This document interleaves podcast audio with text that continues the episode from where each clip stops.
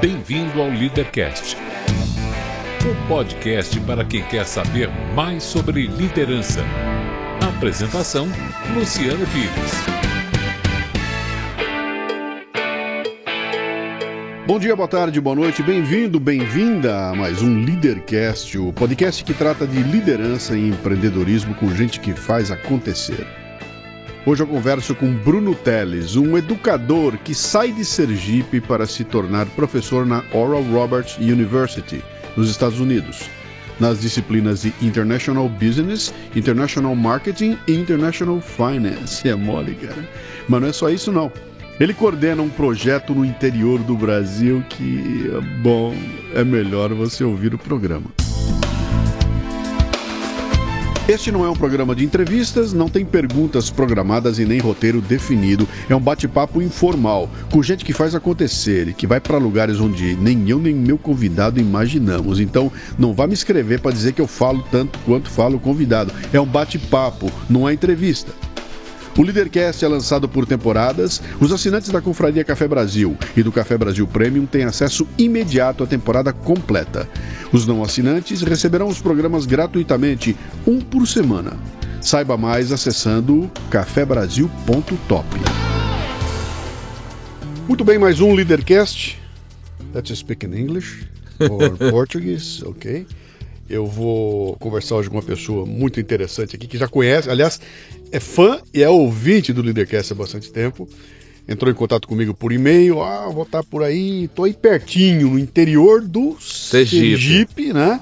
E posso dar um pulo aí pra gente conversar? Eu falei, vem, cara. E aí, a hora que eu converso, cheio de café no bule, a gente vai fazer um programa aqui que promete bastante. Aquelas três perguntas que você já conhece, que são as fundamentais: seu nome, sua idade e o que é que você faz.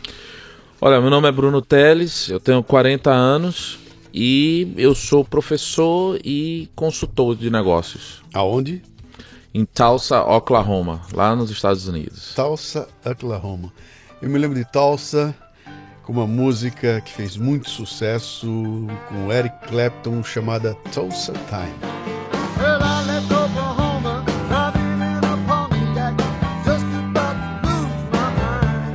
Não conhecia essa música. É isso aí, é o que fazia.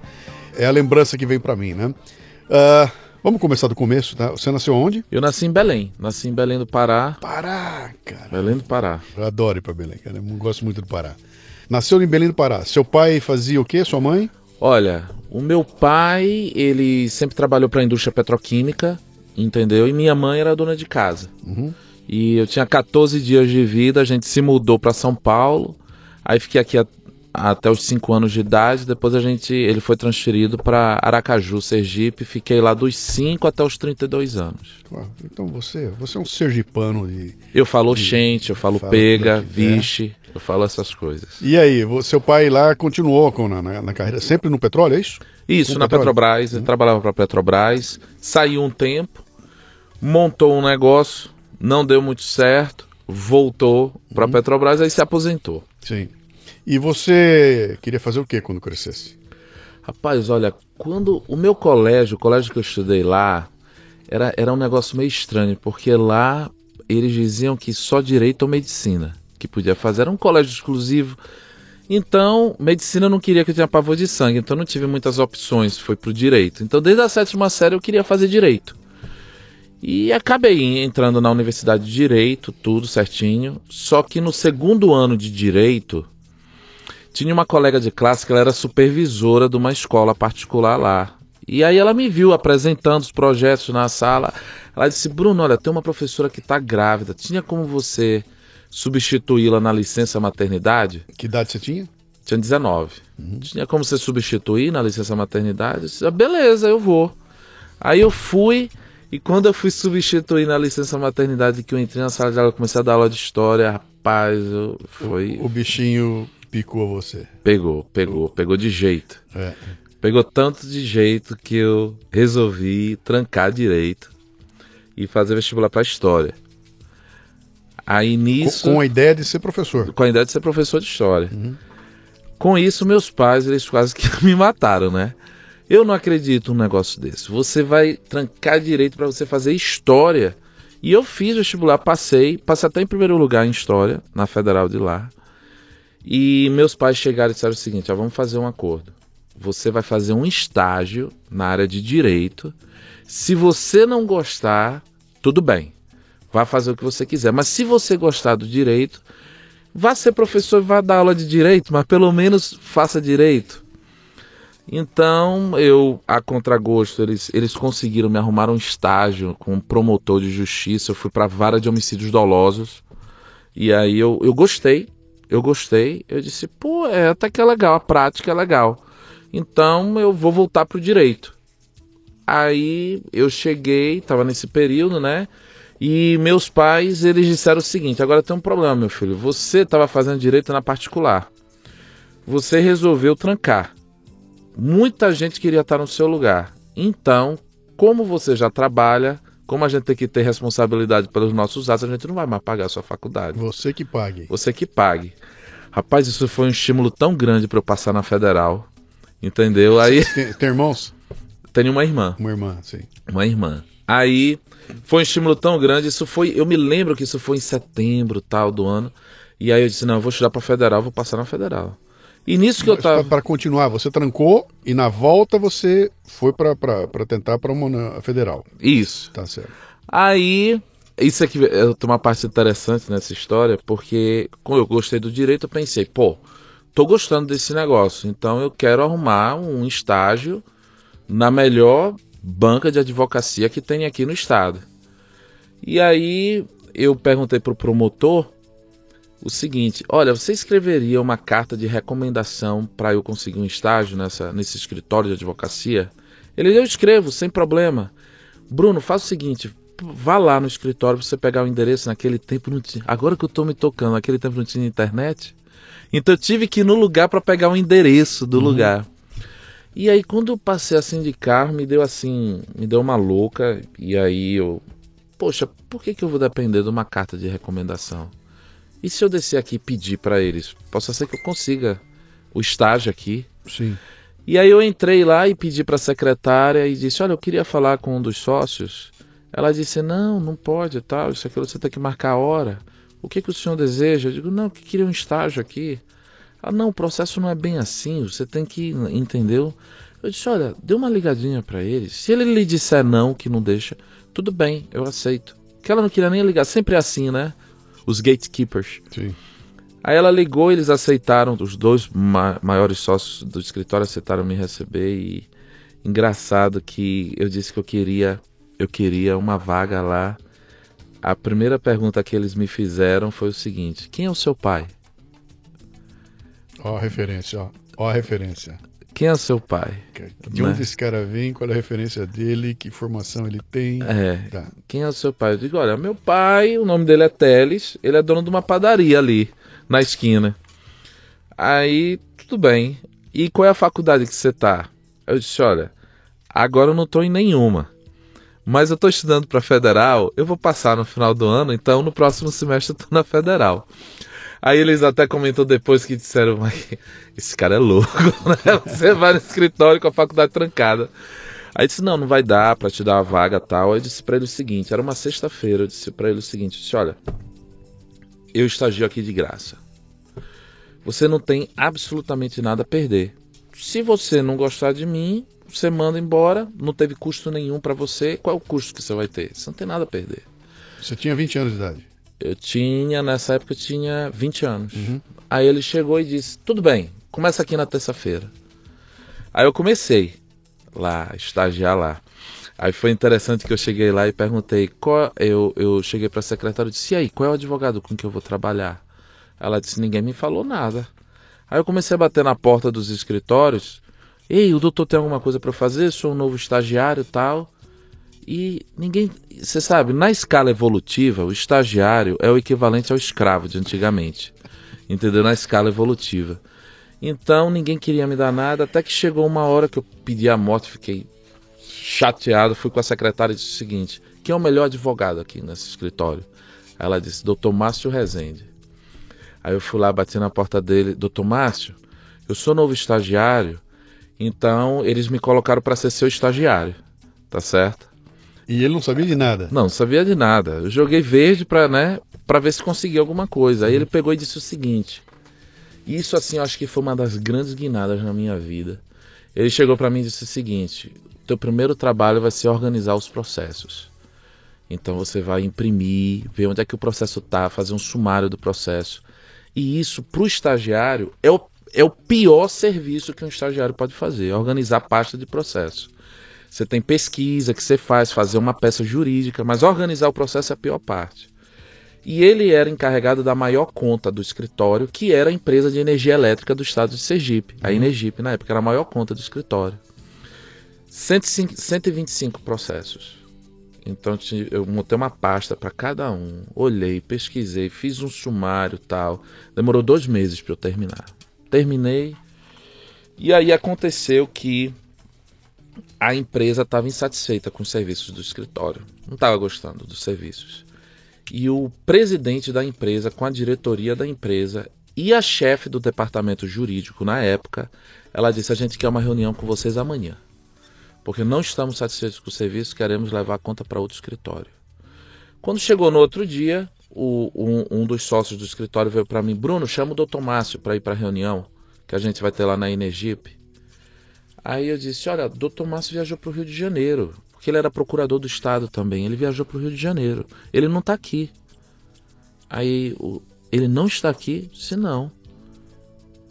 Bruno, vamos fazer o seguinte: você vai para essa reunião, mas você só fala se a gente te perguntar alguma coisa, tá certo? Tudo bem. Ele, ele sabia que você estava por dentro dos, Ele não sabia. dos processos. do- O, o, o sócio não sabia. é. Ele pediu porque no escritório, naquele momento, se alguém tinha algum conhecimento, por menor que seja, era eu. Aí fui para essa reunião, aí estava o presidente, três diretores e a chefe do departamento jurídico, e do lado de cá, o sócio e eu. E aí eles começaram a perguntar dos processos. Na primeira pergunta, o sócio não sabia. Ele disse: Bruno, você sabe? Rapaz, olha, Deus me deu uma memória boa. Eu tinha organizado os processos todos, eu sabia os sumários e tal. E aí eu comecei a falar os processos. Tá, não, a gente tá bem, tal, tal, tal, isso, aquilo, outro. Acabou que eles ficaram satisfeitos. E aí o presidente chegou pro sócio e disse assim: Poxa, eu pensava que o doutor Márcio vinha hoje aqui. Eu não sabia que você também tinha contratado um novo advogado. Aí o sócio, Geraldo Rezende, o nome dele, o sócio chegou e disse assim: Não, ele é o nosso estagiário. aí, aí o presidente chegou pra mim: Você não quer estagiar aqui, não? Mas na cara dura, sim? Já foi roubar o estagiário? Não, falou na- na- ali no final da reunião. Você não quer estagiar aqui, não? Aí, pra mim, não fazia sentido eu sair, eu como estagiário de direito, sair do melhor escritório, do maior escritório do estado, para estagiar numa empresa de energia elétrica. Não fazia sentido. Aí, para não dizer que eu estava sendo indelicado, eu cheguei, olha, Marcelo Rocha, hoje ele é presidente da Enersul, lá no Mato Grosso do Sul. Eu cheguei e disse, olha, doutor Marcelo, não faz muito sentido para mim vir para cá como estagiário. Mas se o senhor me contratar como advogado, eu venho. Entendeu? Fal- Você, você- você- você não tinha nem formado, pô. Não, não tinha, não tava, não podia, né? Isso foi em outubro de 99. Aí, aí o grupo comprou outra empresa na Paraíba, comprou a empresa de energia elétrica na Paraíba, a, a Saelpa na época, hoje Energisa Paraíba. E aí eu recebo um telefonema da chefe do departamento jurídico de lá e ela diz assim: "Bruno, a gente, e aí, vem pra cá ou não vem?" Aí eu disse: "Ô, Fernanda, Fernanda Rocha, o nome dela. Eu já falei pra você, como estagiário eu não vou não. Não, Bruno, a gente queria te contratar pra você me substituir, pra você ser para você ser o chefe do departamento jurídico." Mas eles sabiam que você não, não tinha formação? Sabia. Aí eu cheguei, Fernanda, eu não sou formado. Aí ela disse, não importa. A gente, a gente sentiu que há algo aí em você. Aí, pô, eu fiquei exultante, né? Aí eles disseram, um diretor vai te entrevistar. Aí me preparei para a entrevista, eu preparei minha estratégia. Eu fiz toda uma pesquisa do quanto é que ela ganhava e eu pensei, pô, eu não vou com muita sede ao pote, eu vou cobrar 70% do que ela estava ganhando. Que mesmo assim era muito dinheiro naquela época, assim, para um estagiário, eu tinha 22 anos, 23 anos na época. Aí eu, aí eu fui para entrevista e a parte técnica foi numa boa, tal, isso aquilo outro. Aí, depois de duas horas de entrevista, ele me perguntou: e aí, quanto é que você quer ganhar? Aí eu falei. Na época, isso foi no ano de 2000. Na época eu pedi, eu quero 3 mil líquido. 3 mil líquido há 17 anos atrás, Uhum. para um estagiário, era uma pequena fortuna. Aí eu me lembro o diretor olhando para mim: Você. Você tá louco? Os meus engenheiros, eles não ganham isso. Os engenheiros que entram aqui, você não é nem formado. Aí eu disse para ele o seguinte: Olha, mas eu tô calculando aqui o, o trabalho que você espera que eu desenvolva. E o trabalho que você espera que eu desenvolva não é de um estagiário, é de um chefe do departamento jurídico. Aí ele disse: Não, não aceito isso. Você não reconsidera? Eu disse: Não. Eu vou lhe dizer por que, eu não reconsidero. E eu acho que foi Deus que colocou essas palavras na minha boca. Eu disse: Olha, só existem duas pessoas que conhecem os processos a fundo da Energisa. Um é Dr. Márcio. Só que ele é procurador do Estado. Ele não vai largar a procuradoria do Estado para vir se tornar o, o teu gerente do departamento jurídico. Então, você não tem duas pessoas, você só tem a mim. Se você for contratar uma pessoa para vir de fora, para pegar tudo isso, vai sair muito mais caro. Ele não, não aceito. Tudo bem. Eu sei que quando eu entrei no carro eu comecei a chorar porque eu pensei, rapaz, eu perdi a oportunidade da minha vida. Fui com tanta sede ao pote, mas fiquei na minha. Quando chegou no último dia do ano, de, de, de- do ano de 1999, Quanto tempo depois dessa entrevista? um mês depois. Uhum. Esse diretor foi contra a minha contratação, ele foi contra. Mas o presidente me ligou e disse: Você não reconsidera a sua, a sua proposta? Eu disse: Não. Tudo bem, começa aqui na terça-feira. Aí eu tinha 23 anos, faltavam dois anos para me formar. E eu comecei como chefe do departamento jurídico lá da Energisa, era uma empresa pública tal. Com advogados respondendo por você? Tinham 14. Meu Deus do céu. Então para, para tudo aqui. Vamos lá, eu só tô te ouvindo aqui e buscando os insights, né? O insight número um que você me deu aí, que é uma coisa assim, que é fabulosa, foi quando você falou que você pegou o pior trabalho que um estagiário pode pegar, que é esse de arrumar os processos, que é a pior coisa, né? Ninguém quer isso aí, é um saco, enche o saco, etc e tal. E aquilo que gente, muita gente seria motivo de queixa, de encheção de saco, de mimimi, de não gosto, não quero, não vou, Pra você foi o trampolim para disparar a tua vida profissional adiante. Quer dizer, você, ao mergulhar de cabeça nessa coisa ruim, chata, pentelha e fazer direitinho e bem feito, você arrumou um trampolim. Então, o recado que fica aí, é, eu já dei, inclusive, no programa anterior, e fiz num dos materiais que está no, no Café Brasil Premium, né, um sumário que está lá, onde o cara diz o seguinte, cara, você, todo mundo começa por baixo, todo mundo começa a trabalhar lá embaixo, e tem muita gente que acha que é indigno, que está fazendo um trabalho que é indigno, que enche o saco, que não sei o quê, e não es- esquece de entender aquilo como um tijolinho na construção do que essa pessoa vai ser no futuro. E você me dá um exemplo aqui que, tudo bem, tem que ter o rabo virado para a lua, né, para dar essa sorte toda, mas se você tivesse feito de forma desleixada aquele trabalho, porque não era digno, porque não era o que você queria, você não teria entrado naquela reunião com tudo na ponta da língua. Ah, com e não certeza. apareceria para o presidente, que não te pegaria lá na frente. Quer dizer, esse baita insight que, que, que você me dá. Segundo, meu, que puta moleque metido, arrogante, cara, com 20, que- com as fraldas sujas, vem aqui na minha frente cantar de galo. Da onde vem isso? Teu pai era assim? O que, que é? De onde vem essa. Rapaz, olha, isso é uma, isso é uma pergunta interessante, mas isso vai. Teve um outro episódio na minha vida que eu acho que começou ali, sabe? É, tinha uma escola lá, tem uma escola em Sergipe que ela é muito exclusiva, que é o Colégio do Salvador. É, então, nesse colégio, as pessoas es- começam desde o jardim e eles são contra pessoas entrarem no. no depois, se você não entra no jardim, você não entra. É bem exclusiva. É uma Sim. escola que não é muito grande. Tanto que o pessoal tinha uma predileção ou pro direito ou por medicina. Sim. E aí eu conheci um pessoal de lá desse colégio, eu tinha 11 anos de idade. Conheci um pessoal e eu disse, pô, tô doido pra entrar nessa escola. E aí tinha um teste de admissão. Eu não passei na prova de admissão, que a prova era, era, era muito difícil. Muito difícil. Já, não, já era para não deixar a gente de fora entrar. Era a sexta série, e aí eu tinha começado já o ano letivo, tal, isso, aquilo, outro. E eu doido pra entrar naquela escola, eu disse pra minha mãe, mãe, dava pra você me deixar lá no Colégio Salvador agora? Essa era uma manhã.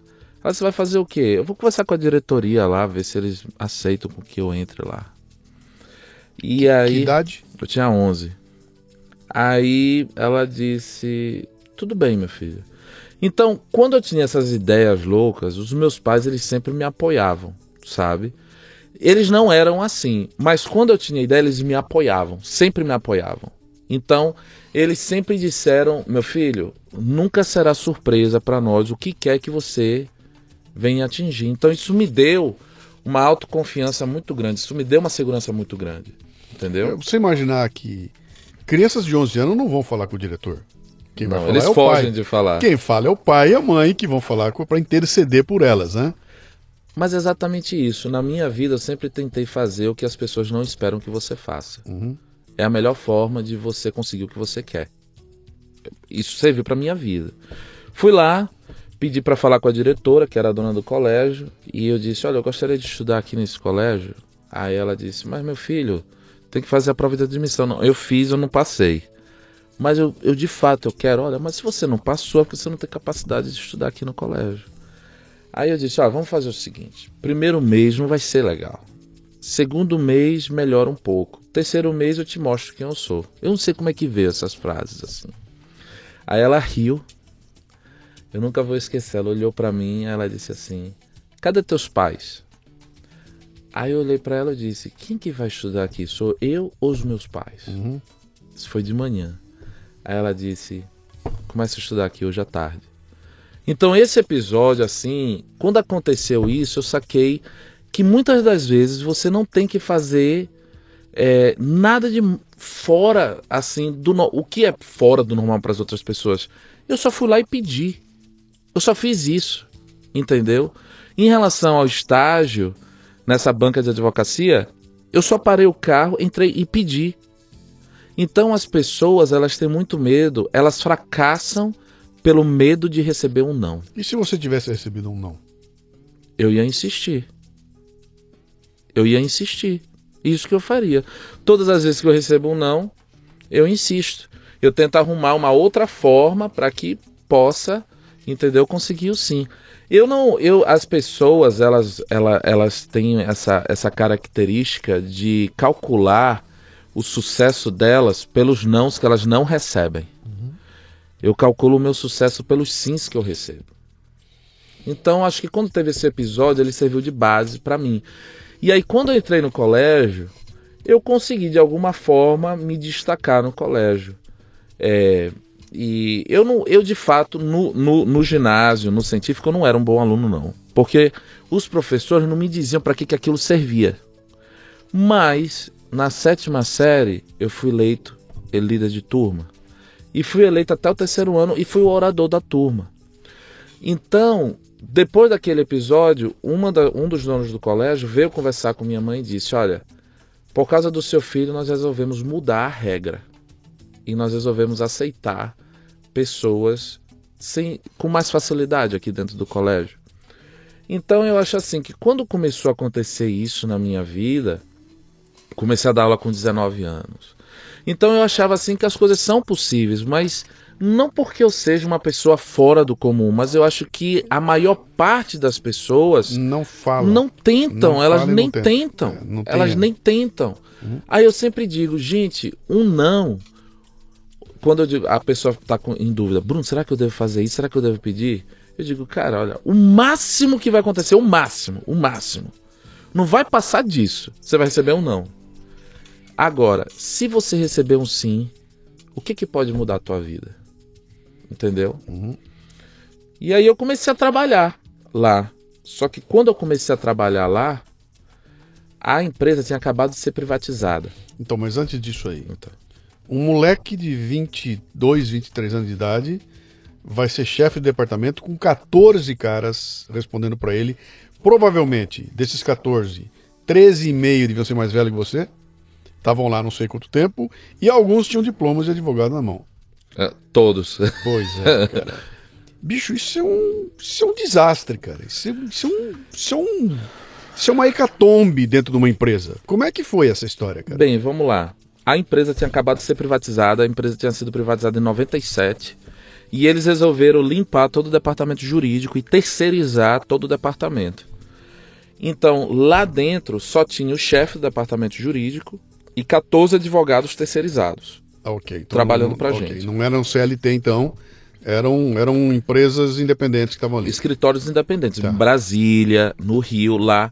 Mas eu recebi a incumbência também de reconstruir o departamento jurídico internamente. Uhum. Mas então, nesse momento que você assumiu, não havia uma relação de hierarquia, de eu sou o chefe e você responde para mim. Você era, na realidade, o, o liaison, né? o cara que faz o contato com aquela turma toda lá. Isso. Então, isso evitou aquele, aquele.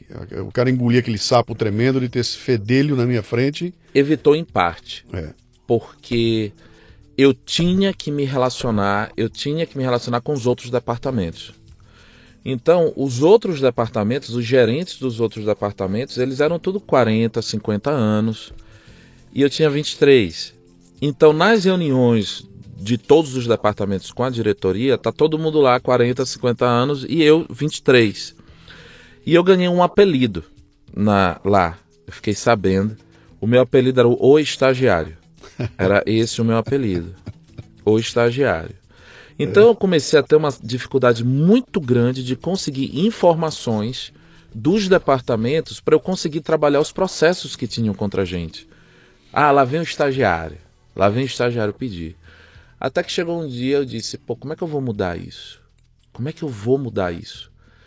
E aí eu fui com cada chefe de departamento e eu disse, sentei na frente deles e disse assim: Olha, eu tenho 23 anos, eu não sou nem formado, tá?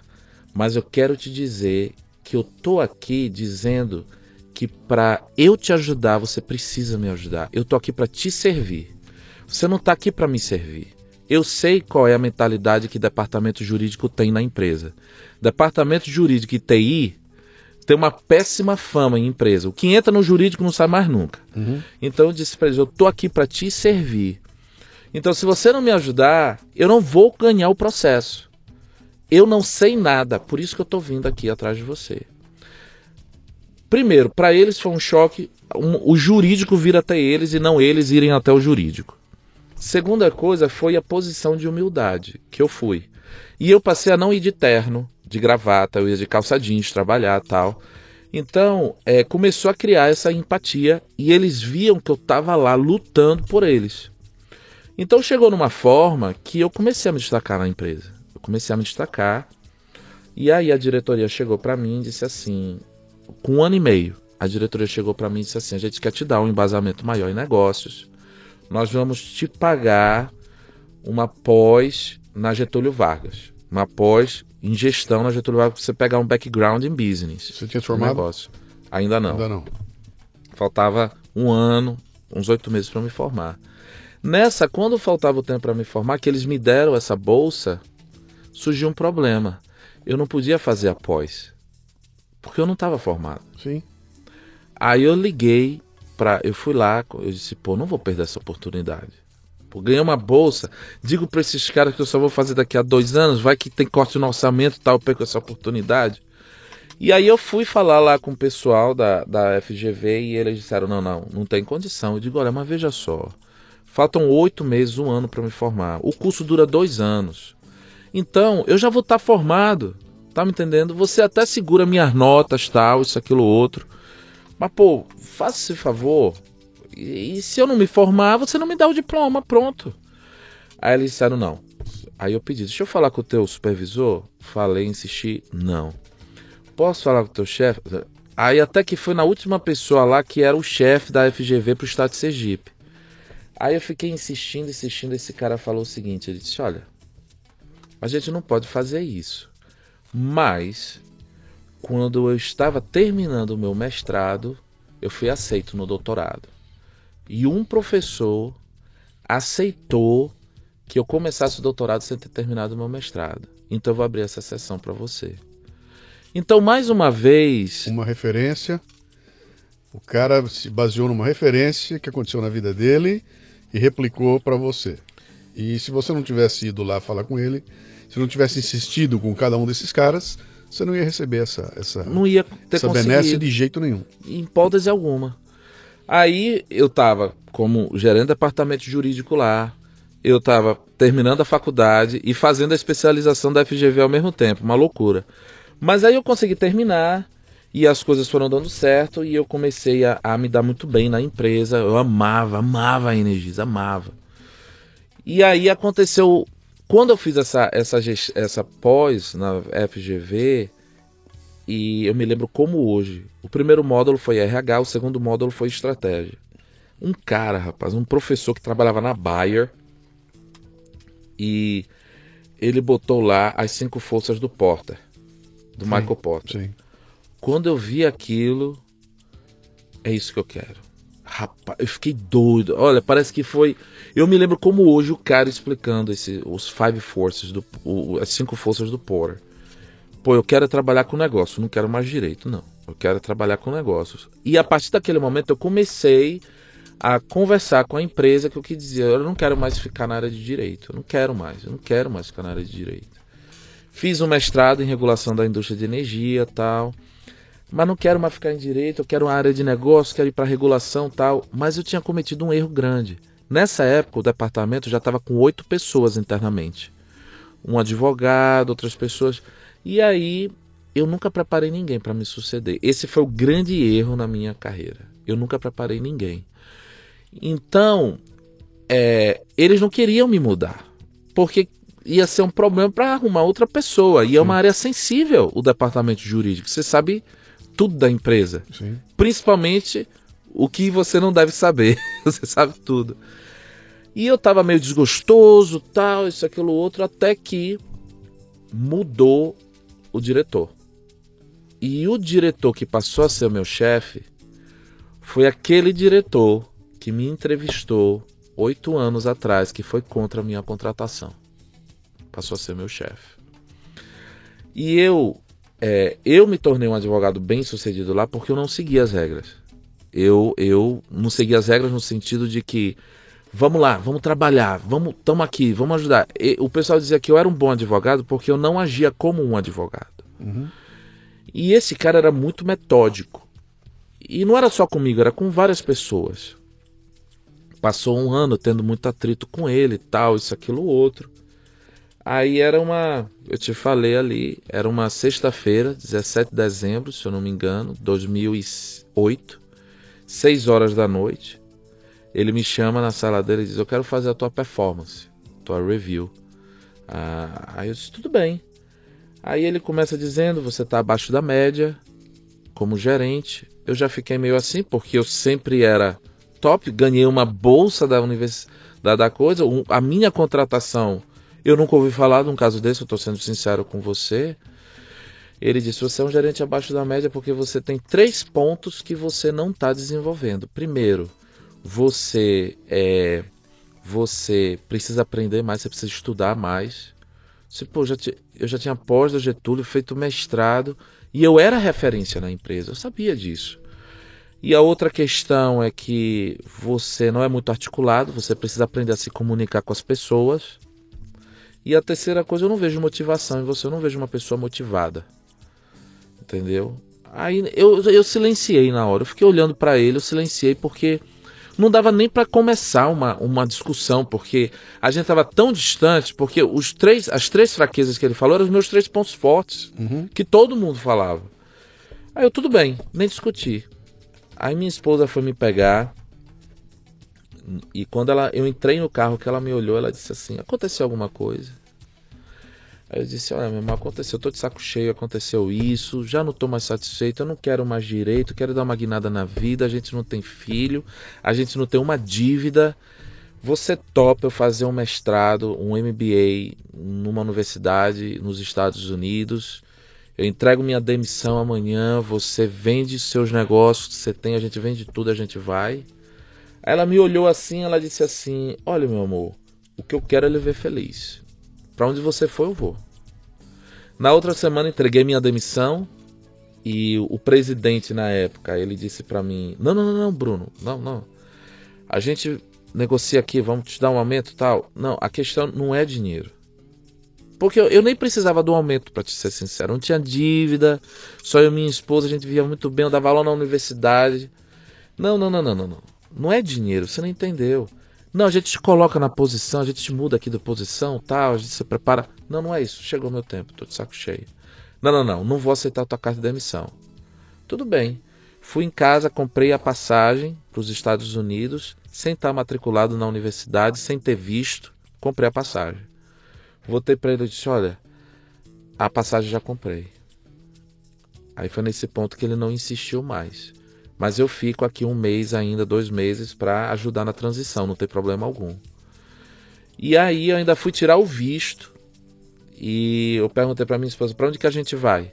Ela disse: Olha, eu tenho uma tia que mora numa cidadezinha chamada Broken Arrow, em Oklahoma. Eu disse: Tudo bem. Fui procurar todos os mestrados, os MBAs que tinham lá, tinham quatro. Mandei um e-mail para todos perguntando quanto é que custa. Só uma respondeu. Eu disse: Bem, se só uma me respondeu, o, o que eles disseram que custava na época era 25 mil dólares, eu tinha. É para essa que eu vou. E aí fui para lá, a uni- fiz a aplicação, a universidade me E aceitou. o inglês? Eu já falava inglês. Você falava inglês? Eu já tinha- falava inglês. Outro insight interessante, quer dizer, um cara que não queria que você entrasse, oito anos depois foi o cara responsável por você sair da empresa. Quer dizer, ele, ele guardou aquela a vingança no bolso até o dia que ele pegou você na frente dele e ele foi lá e jogou em cima de você uma. Eu não uma- sei se bem vingança, porque não era só comigo, ele não se dava Com ninguém. com ninguém. E, e era um diretorzão na empresa lá. Era. É, quer dizer, a empresa mantém um sujeito assim porque não entende. o que eu quero dizer para você aqui? Tá? A gente sabe como é que funciona a comédia corporativa, sabe como é que funciona o sistema de mérito dentro das empresas e sabe que existem pessoas que ficam anos numa empresa e são um problema, cara. Né? Quer dizer, para quem olha de cima e vê o cara falando, o cara tá performando, para baixo ele é um horror. né? Ele destrói por onde passa. Eu cansei de ver gente assim e vi gente que chegou a níveis de vice-presidente da empresa e o cara não valia nada, né?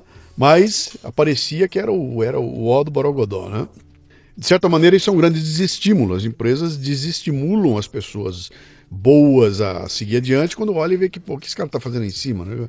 Esse cara vem mandar em mim com essa, com essa empáfia e eu sei que o cara não tem bala na, na, na agulha e, no entanto, ele tá aí, tá se tendo uma posição e influencia todo mundo que tá em volta dele para baixo e para o mal. Isso, de certa maneira, explica porradas e problemas que a gente vê acontecendo nas empresas aí, né? Esse é um insight importante. Mas aquela outra história de, cara, joga tudo pro alto e eu vou embora. Pra onde? Não sei. Fazer o quê? Também não sei. É, bicho, que tem que ser muito. Você não tinha filhos. Não tinha, isso ajuda Isso é muito. Uma sorte, né? Sua esposa trabalhava Tinha dois, duas lojas. duas lojas. E ela ia vender as lojas e você pegar as coisas e ia para os Estados Unidos Isso. no escuro. Isso. Né? E aí, cara, como é que, como é que se toma uma decisão dessa? É, de- só voltando ao diretor, duas coisas que eu gostaria de falar. Primeiro, eu agradeço muito a ele. Porque se ele não tivesse agido daquela... eu gost... eu amava tanto a Energisa, eu amava tanto aquela empresa que tinha que ser algo muito forte para me tirar de lá. E ele foi capaz de fazer isso. A segunda coisa é que dois meses depois que eu saí, ah, outra coisa. Quando eu decidi pedir a demissão, eu fui com todos os gerentes de departamento e eu disse: Olha, eu tô pedindo demissão. E eu tô pedindo demissão porque na minha performance eles me disse, ele me disse essas três coisas. Então eu comuniquei a todos os gerentes a razão pela qual eu estava saindo e fui falar com o presidente também. Eu disse: Olha, eu tô saindo por causa dele, tá? Não é por nada, é por causa dele. Eu sei que dois meses depois tiraram a diretoria dele. Uhum. Não sei se isso teve. A... Eu, eu de fato eu não sei, tá? Hoje, há um ano atrás, ou dois anos atrás, ele voltou a ser diretor, mas ele passou um tempo aí sem ser Na diretor. geladeira, sim. Entendeu? Espero que alguém tenha dado para ele o feedback igual ele te deu, então, para dizer É. onde é que a coisa pegava. Em né? relação a ir é, pro exterior, é, eu achava o seguinte: eu sempre achei que Que, que idade você tinha? eu tinha 32. É, já não era um moleque, cara. Eu não era um moleque, mas aí eu pensei o seguinte, foi o pensamento que passou na minha cabeça é o seguinte: eu não tenho filhos, eu não tenho dívida, tenho um certo capital, tenho uma esposa que me apoia. E a hora é agora. A hora é agora, eu não vou ter outra chance. Foi isso que passou na minha cabeça na hora. Uhum. E aí eu fui aceito na universidade, eu fui pra lá, e quando eu cheguei lá, você não pode trabalhar, porque você está no, no visto de estudante. E aí eu pensei o seguinte, eu disse, poxa, eu tenho que fazer dinheiro. Como é que eu vou fazer dinheiro aqui se eu não posso trabalhar? Eu só vou conseguir fazer dinheiro aqui se eu receber dinheiro no Brasil. Aí, rapaz, eu tava dormindo e eu acordei, e eu lembro a hora exata, 2h14 da manhã. Eu acordei com uma ideia. Poxa, eu tenho meu conhecimento todo sobre o Brasil e eu tô aqui. E eu sei tudo como é que funciona lá. Sou advogado, conheço negócios. Então, empresas daqui que queiram investir no Brasil, eu posso ser um excelente consultor para elas. Eu me lembro que eu me levantei, fui no Google e digitei Companies Tulsa Brasil. Digitei essas três palavras. A primeira, a- o primeiro resultado na página do Google foi primeiro, em inglês, né? Primeiro seminário como fazer negócios com o Brasil na Universidade de Tulsa, uma outra universidade lá. Você, pô, qualquer empresa que tiver lá vai ser um potencial cliente para mim. Imprimi, fui num Kinkos, imprimi uns cartõezinhos de negócio.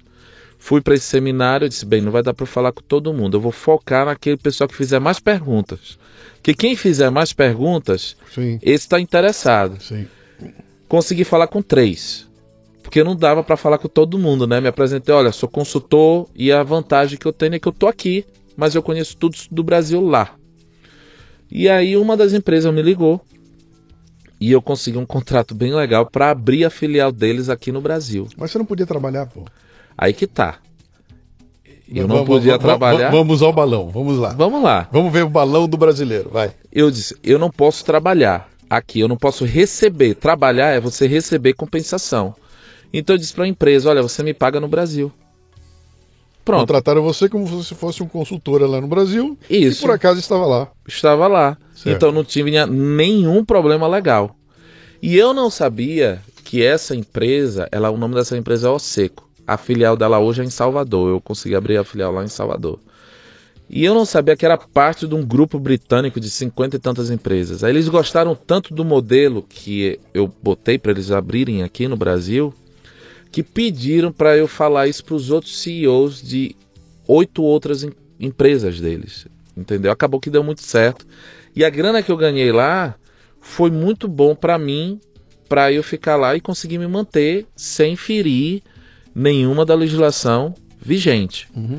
E no mestrado eu resolvi fazer o seguinte: eu disse, olha, eu só estou estudando e fazendo essa consultoria. Eu vou de fato ralar, eu vou, vou, vou dar o meu máximo nesse mestrado. Quando acabou o final do primeiro semestre, o chefe do departamento me convidou para ser assistente dele. Você pode trabalhar dentro da universidade lá nos Estados Unidos. Comecei a trabalhar. Quando acabou o primeiro ano do mestrado, são dois, eu pensei, pô, vou, vou me lotar de matéria e vou terminar agora no próximo semestre.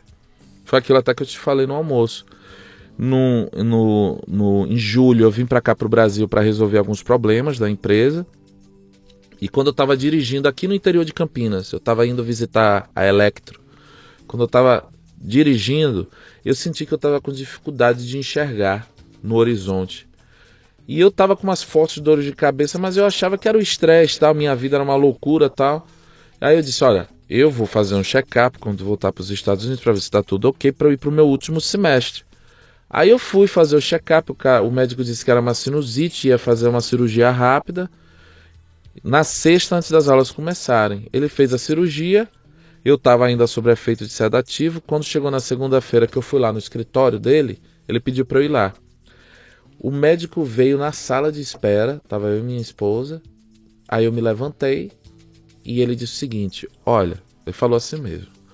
Olha, eu cheguei lá, mas quando eu cheguei lá não era uma sinusite, é um tumor. Então eu decidi não operar, tá certo? Aonde o tumor?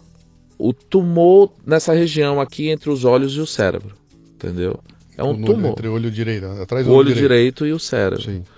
É um tumor, eu não sei se é maligno ou benigno, mas eu já entrei em contato com o Instituto de Oklahoma do Câncer, lá em Tá- Oklahoma tá um City, Tumorzinho, tumorzinho. uma bola de golfe. Era uma bola de golfe, Sim. entendeu? O problema é o local. Porque não é eu tanto tava tumor. comprimindo o olho. Comprimindo o olho e o cérebro. Então todas as vezes que eu tossia ou arrotava ou espirrava, era uma dor lancinante.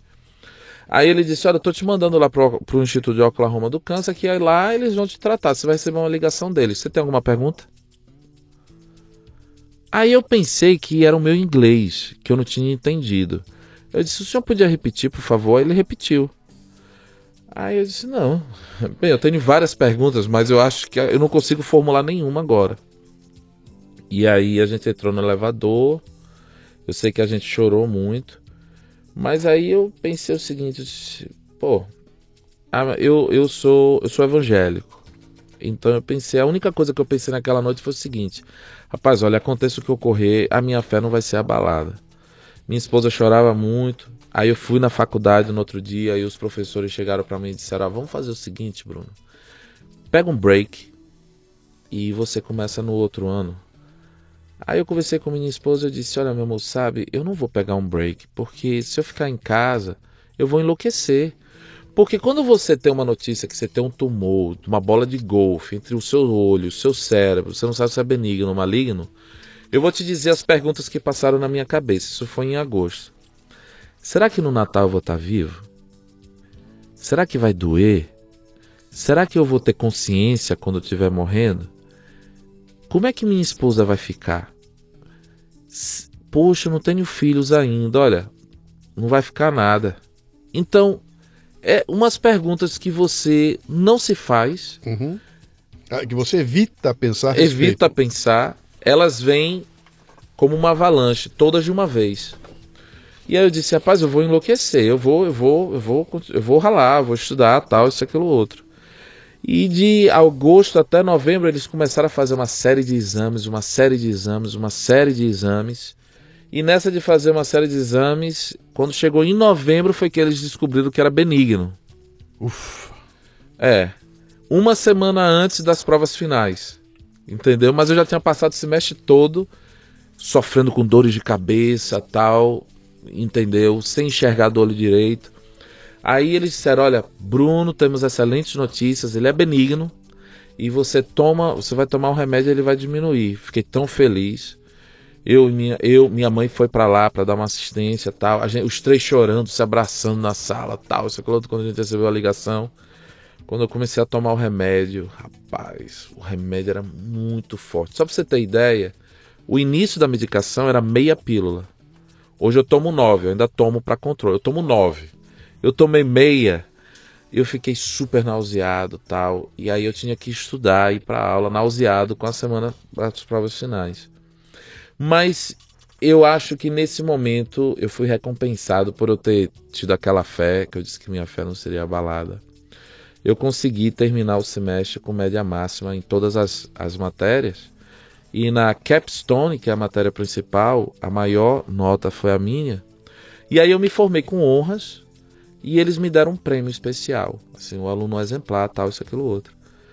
E aí, quando estava chegando na última semana de aula, o chefe do departamento chegou para mim e disse assim: Bruno, você quer ensinar aqui? Aí eu disse: O quê? Você quer ensinar aqui? Aí eu disse: Pô, eu adoraria, mas tem um problema, eu sou internacional. Eu, eu, eu sou estrangeiro e eu sei que a universidade tem uma política de não contratar estrangeiro por todos os problemas de ter que pagar mais, tal, isso, aquilo, outro. Não, isso, Que, que ano era? isso foi em 2011, final de 2011. Entendeu? Final de 2011, tá. Final de 2011. E a, a, a OIU não estava contratando, a Aura Roberts, ela não estava contratando estrangeiro desde as Torres Gêmeas. Então eles disseram: não, nós vamos abrir uma exceção. Porque eu me lembro que ele falou isso. Nós conhecemos o caráter das pessoas quando elas passam por uma situação limite. E na situação limite nós, nós conseguimos ver o que saiu de você. Então a gente, que te, a gente quer aqui, a gente vai te pagar isso e a gente vai te dar um- uma bolsa para você fazer um doutorado na universidade que você for aceito. E o Green Card? A gente paga o teu green card também. Eles pagaram. Cara, isso, isso é a mesma coisa que a Gisele Bündchen ligar pra mim e falar, Luciano, eu quero convidar você pra sair comigo hoje, vou pagar o jantar, vou mandar um carro te pegar e depois eu levo você de volta pra casa. Você quer sair comigo? É, é mais ou menos assim, né? E você pegou e falou: não, não quero, de jeito nenhum, voltar pro Brasil. Não, aí eu não pensei duas vezes. As despesas que eles tiveram só para me contratar foram mais ou menos 15 mil dólares, isso dá 45 mil reais. Quer dizer, para contratar um professor, você tem que pagar 45 mil reais. E quando você recebe o green card, você não tem é, ligação nenhuma com a empresa. Você pode pedir demissão no outro dia. Então é um risco muito grande para a empresa fazer isso. Olha, olha só como é que essa. Eu, tô tentando definir aqui essa você e tua vida, eu não consigo encontrar, mas. Olha, olha que paralelo interessante, cara. Aquele estagiário que pegou o pior trabalho que tinha na empresa, que para todo mundo é um horror, vai, faz o trabalho e aquilo vira para ele a fonte que bota ele na frente de um presidente da empresa e faz o resto da tua carreira seguir. E aí ganha de presente um tumor no cérebro, que isso é a pior coisa que você pode imaginar, que qualquer pessoa. E aquele tumor no cérebro, a maneira como você vence o tumor e sai dele, mostra para os caras que você era o cara certo que eles podiam ter lá e recebe um convite. Quer dizer, é- se não tivesse tido o tumor e você não tivesse passado por aquilo, talvez esse convite não aparecesse Talvez não aparecesse. no final das Eu, contas. eu, eu tenho quase certeza que não apareceria. Mas eu acho que vem mais uma questão. As pessoas, elas tendem a magnificar os problemas que elas passam nas vi- na vida. E, poxa, tem esse ditado no Brasil que eu amo, fazer de um limão uma limonada, entendeu?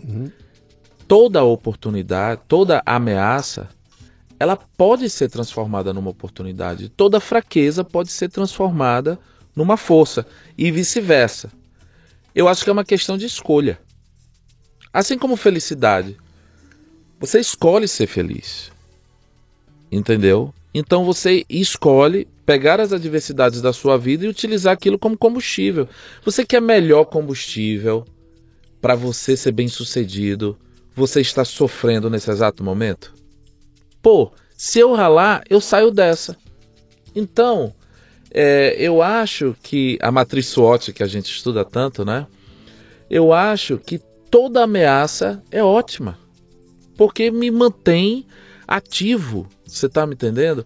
E aí você vê, por exemplo, você pega um, um de rock, um jogador de futebol, a gente não consegue entender quando ele chega no ápice do sucesso, começa a fazer um bocado de besteira. É justamente isso, porque eles, se, eles ficaram naquela zona de conforto. Eu quero ter problemas na minha vida. Porque eu sei que eu vou avançar. Entendeu? E aí eu comecei a dar aula lá. E eu sempre tive, assim, uma paixão muito grande por dar aula. Dei aula Green Card, Green Card. virou um cidadão norte-americano. Ainda não cidadão, porque você ganha o Green Card e depois é que você vira. Não- não- você, não, você não chegou lá ainda? Ainda não. Ainda não, tá. porque tem um prazo Ah, que para você fazer. vai estar lá fazendo aquele juramento. É, aquela- tá lá. é, tudo. Hoje é dia 4 de julho. É. Por incrível que pareça. É eu já- verdade, hoje é dia 4 de julho, cara. É, o hoje dia é dia 4 de independência, isso aí. Ah, muito bem, mas aí então a coisa se estrutura. Eu não sei o que, que você estava planejando da tua vida até então, porque veio inesperadamente esse convite, né? Você ia se formar e aí ter que tomar uma decisão na tua vida lá na frente, né? E de repente, do inesperado surge um convite, cara, fica aqui, venha dar aula aqui. E aí abre um caminho na tua frente. Vou ser professor, que é aquilo que eu queria ser no Brasil, aqui nos Estados Unidos. É, Quer dizer, um brasileiro sendo professor nos Estados Unidos, isso, numa universidade. isso. Professor de quê? É, marketing e empreendedorismo. E não era nem o direito que você fez aqui. Não, não era nem mais nada. o direito. Tá. Cara, que loucura, bicho. É. E aí? Olha, é, os planos era quando eu terminasse o MBA voltava pro Brasil, porque, pô, eu, eu tinha um baita currículo, né? E eu não via problemas em arrumar uma vaga aqui no Brasil. Mas aí surgiu essa, eu fiquei lá. E quando eu comecei a dar aula, eu comecei. Eu comecei a de fato ver o papel de um professor na sala de aula. Eu comecei a ver o impacto que eu tinha nos alunos, nas pessoas. E eu percebi que uma das melhores profissões, você vai até achar agora que eu estou sendo aqui meio como é que eu posso dizer, meio utópico. Mas eu acredito nisso de, de coração, eu acredito nisso corpo, mente e alma. Uma das melhores profissões para você mudar o mundo é você ser um professor. Na minha opinião, é uma das melhores profissões. A gente, a, você, você começa um relacionamento a- já numa posição de autoridade. Então você já tem, sem você fazer esforço algum, você já tem uma certa influência no aluno, pela, só pela tua posição. E se você buscar fazer um pouquinho diferente do que todos os outros professores fazem, você vai se tornar uma lenda para eles. Uhum. Eu ganhei o prêmio de melhor professor da, da escola de negócios no ano passado. Eu ganhei esse prêmio. E os alunos, eles colocaram coisas assim. Ele sabe o meu nome. Ele sabe qual é o meu sonho. Ele conversa comigo. Aí veja só, você para para olhar, essas foram as, uma das razões, algumas das razões porque eu, eu ganhei o prêmio. Mas todas essas coisas, elas não são nada fora do comum. Não, e e- e o mais interessante é o seguinte: é, é, eu já fiz, fiz um texto, acho que eu fiz até um programa a respeito aí, que eu faço uma, uma brincadeira com as pessoas, é o seguinte. Pensa, se você já se formou e está trabalhando, você tem pelo menos 17 anos de educação formal na tua vida, ficou para trás. Nesses 17 anos, passaram por você 100, 200, 300 professores. Me fala o nome de cinco que você acha que foram os caras que impactaram tua vida para sempre. É difícil encontrar alguém que diga cinco nomes. Então fala três. Três é mais fácil. né? Me digam quem são os três. Ah, foi a doutora Mariquinha, que era professora de geografia, foi o professor João, que era professor de matemática. E aí você vai especular o porquê é que essa pessoa te marcou. E nenhuma delas marcou porque era boa na matéria que ensinava. Cara, não tinha nada a ver com a aula de matemática. Ele marcou porque ele se importava comigo, ele marcou porque ele queria que eu fizesse sucesso, ele, ele marcou pela proximidade que teve comigo. Então é sempre um atributo que tem a ver com a relação interpessoal que o professor faz com aquele aluno e não tem a ver com a matéria que ele está dando lá. Entendeu? A matéria é, cons- é- é secundário, né? Não vou guardar para o resto da vida nenhum professor porque ele foi o melhor professor de geografia que eu tive na vida. Não. Eu guardei porque esse cara se aproximou de mim de um jeito que outros não se aproximaram. Quer dizer, é um atributo que a escola não ensina para você isso aí, né? Você não tem aula de, de- de relação interpessoal com aluno, pô. Eu nunca tive aula de pedagogia, mas eu faço algo com os alunos que virou uma, uma espécie de virou uma espécie de lenda urbana lá na, na universidade. Todo começo de semestre eu tenho minha assistente e ela faz a agenda dos alunos que eu vou me encontrar. Então todo aluno que é novo, eu levo ele para uma, uma coffee shop, uma Starbucks, eu sento com ele, eu pago um café para ele, eu sento por 20 minutos. Normalmente são 20 minutos. Eu faço quatro perguntas para todo meu novo aluno. De onde você veio? De que lugar? Porque nos Estados Unidos é mais comum você vir de outros lugares para você estudar. Por que você escolheu essa universidade? Por que você escolheu o curso que você está cursando? E quais são os seus sonhos? Eu faço essas quatro perguntas. E eu tenho uma memória boa, então eu consigo manter isso. Então, na sala de aula, eu sempre tento de todas as formas no conteúdo eu passar, fazer alguma conexão com o sonho daquele aluno. Ou de fazer alguma conexão de onde ele veio. Você tá me entendendo? A outra coisa que eu faço é o seguinte: todo semestre eu pego os quatro, seis melhores alunos que, que tiveram durante o decorrer, não só por questão de média, de nota, mas o entendeu o desenvolvimento, como se relaciona com todo mundo, tal, desempenho nas apresentações. E eu escrevo uma carta pro pai, pros pais desse aluno. E aí eu escrevo lá, eu digo, olha, o seu filho se saiu muito bem esse semestre. Mas eu quero lhe agradecer porque se ele se saiu bem, isso não acontece por acaso. Vocês desempenharam um papel nisso aí. E aí eu quero te ag- agradecer a vocês por ter dado seu filho para a nossa universidade. O seu filho, sua filha é um tesouro para a nossa universidade. Uma carta de uma página. Mas isso tem um efeito. Porque, olha, um aluno veio falar para mim e disse assim: Bruno, meus pais emolduraram a carta. Sim. Uma, eu só tô falando isso. Isso que eu acabei de te falar. Uhum. Outros tiram e postam no Facebook. Olha, Deixa eu te mostrar, deixa eu te contar um lance que, que tem a ver com essa. essa a importância que essa liderança que você exerce tem nesse ambiente onde você atua ali. Eu, quando eu estava na empresa, eu era o cara de comunicação e marketing e a gente editava um jornal interno na empresa, o Pinhão era o nome do jornal. Jornal feito por 5 mil funcionários da empresa e eu dei um puta gás no jornal. Peguei o jornal, falei, cara, isso vai ter que ser de primeira linha. Eu quero um jornal que fale de gente, que tenha gente. Vai. Toda a edição do jornal, quando chegava a edição, minha secretária pegava o jornal e via as fotos de todo mundo que apareceu. E eram assim 300 fotos que apareciam de pessoas, grupos, o grupo todo reunido. Ela pegava aquelas fotos, a minha turma identificava aquelas 300 pessoas e ela preparava para mim 300 cartinhas, tudo com o nome do cara. E eu chegava no trabalho, tinha uma pilha de 300 cartinhas na minha mesa, eu ia lá, eu assinava uma por uma, cara, à mão. E botava um bilhete, assinava e escrevia do lado: Fulano, muito legal, vamos em frente. Todas elas. E ficava, levava um tempo fazendo aquilo lá. E a turma entrava na minha sala e me via assinando aquilo. E não se conformava. Cara, por que, que você não imprime isso aí? Eu falei, bicho, você não sabe o que acontece quando alguém receber essa, essa cartinha aqui, que o diretor mandou, com assinatura feita com a mão dele e com um bilhetinho com o nome do cara. Oswaldo, tô contigo, alguma coisa assim.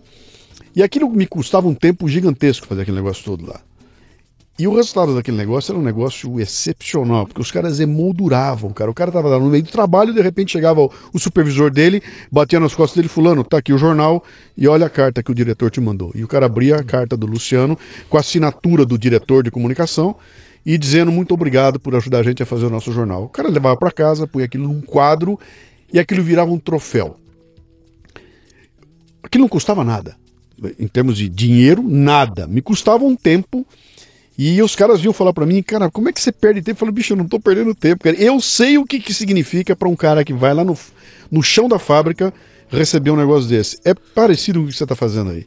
Quer dizer, a última coisa que eu espero como pai de um estudante é receber uma carta de um professor Universitário. universitário para dizer seu filho é assim, assim, muito obrigado por ter mandado seu filho para cá.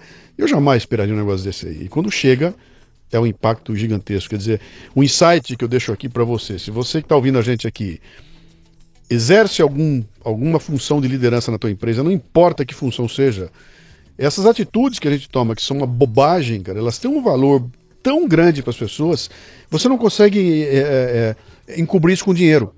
Entendeu? Ninguém. é- é- o valor que essa cartinha tem moldurada e colocada na parede do cara, é, não há dinheiro no mundo que pague. Né? E isso fica gravado para o resto da vida. O gesto que você fez de reconhecer a pessoa que ela tem a importância. E aí vem para o que você comentou ali atrás, né? Que os alunos diziam o seguinte: por que, que foi o meu melhor professor? Né? É porque ele se importa comigo. Ele sabe meu nome, ele sabe quem eu sou, ele sabe de onde eu vim, ele conhece meu sonho, ele se importa comigo. Fez toda a diferença do mundo. Né? E acho que isso se, se reflete em todos os segmentos de atuação, não importa o que é que você faz na sua vida. Eu faço questão, quando eu estou ali mexendo na minha caixa postal, um sujeito me escreveu para dizer que não conseguia configurar o feed, não conseguia baixar o, o negócio, a gente tentou arrumar não sei o que, passa um- uma semana, eu abro a minha caixa postal, tá lá o e-mail dele, aquele e-mail antigo, eu mando um reply para ele. E aí, Zé, conseguiu? Só assim, mais nada. E aí, Luiz, deu certo? Só isso.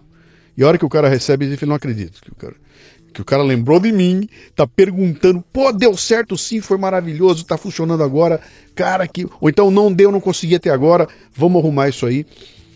Demonstre que você se importa com a pessoa que está em relação com você. Se você for livre de liderança, demonstre que você se incomoda eh, eh, com o que pode estar acontecendo com essa pessoa, que você se importa com ela, que você a respeita. E cada vez que você demonstra isso, cara, isso- é por isso que eu vou ficar gravado pro resto da vida no coração dessa molecada. É, eu. As pessoas, no fim das contas, elas são pessoas. E pessoas, elas querem atenção. E são pequenas, pequenas coisinhas que a gente faz. Um aluno veio falar comigo e disse assim: ele, esse aluno, ele é um aluno excelente, já se formou, ele é um aluno excelente, mas ele não tem muita habilidade social, sabe? Sabe, sabe aquele, é um gênio, mas É um ogro, o ogro. é um ogro. Eu até digo pra ele, rapaz, seja gentil. Você precisa de uma mulher, você precisa de uma namorada na sua vida pra lhe, lhe, lhe ensinar boas maneiras. Você tem um coração legal, mas você precisa. Aí eu sempre falava isso pra ele, aí um dia ele chegou pra mim e disse assim: "Bruno, você não vai acreditar". Pra começar, eu digo pra todo mundo, me chama de Bruno, porque lá normalmente se chama Dr. Tellus. Não, me chama de Bruno. Bruno, você não vai acreditar. Eu consegui um encontro. Vai ser essa quinta-feira. Era uma segunda. Vai ser essa quinta-feira. A date. A date. A date. I, I got a date. Disse, e vai ser onde? Ah, vai ser no Double Shot. Double Shot é uma coffee, uma, um- uma loja de café bem famosa lá. Vai ser no, no, no- vai ser no Double Shot. Eu disse, pô, cara, que legal, tal, isso, aquilo, outro. Aí a gente tinha aula na quarta. Aí eu cheguei na sala de aula, aí eu disse, gente, o Morgan, o nome dele era Morgan, o Morgan vai ter um date amanhã. Então, nós vamos todos aqui agora fazer uma oração rápida para que esse date dê certo. E olha, Morgan, eu quero dizer que eu quero ter o prazer de patrocinar esse date. Eu tinha comprado um gift card de 20 dólares para ele comprar o café lá. E foi aquela onda, tal, isso, aquilo, outro. Ele nunca esqueceu isso. Uma, assim, uma besteira, 20 dólares, você tá me Sim. entendendo? Mas de você ir comprar o gift card, ir lá. E eu vejo o meu papel como professor muito menos, exatamente como você falou, de passar o conhecimento, mas eu vejo muito mais o meu papel como professor, é isso que eu boto na minha cabeça. É muito mais de mostrar para o aluno que ele pode muito mais do que ele acha que ele pode. Você é um maestro, cara. Pode É um, muito é um maestro, mais. é um maestro, bicho, é um maestro.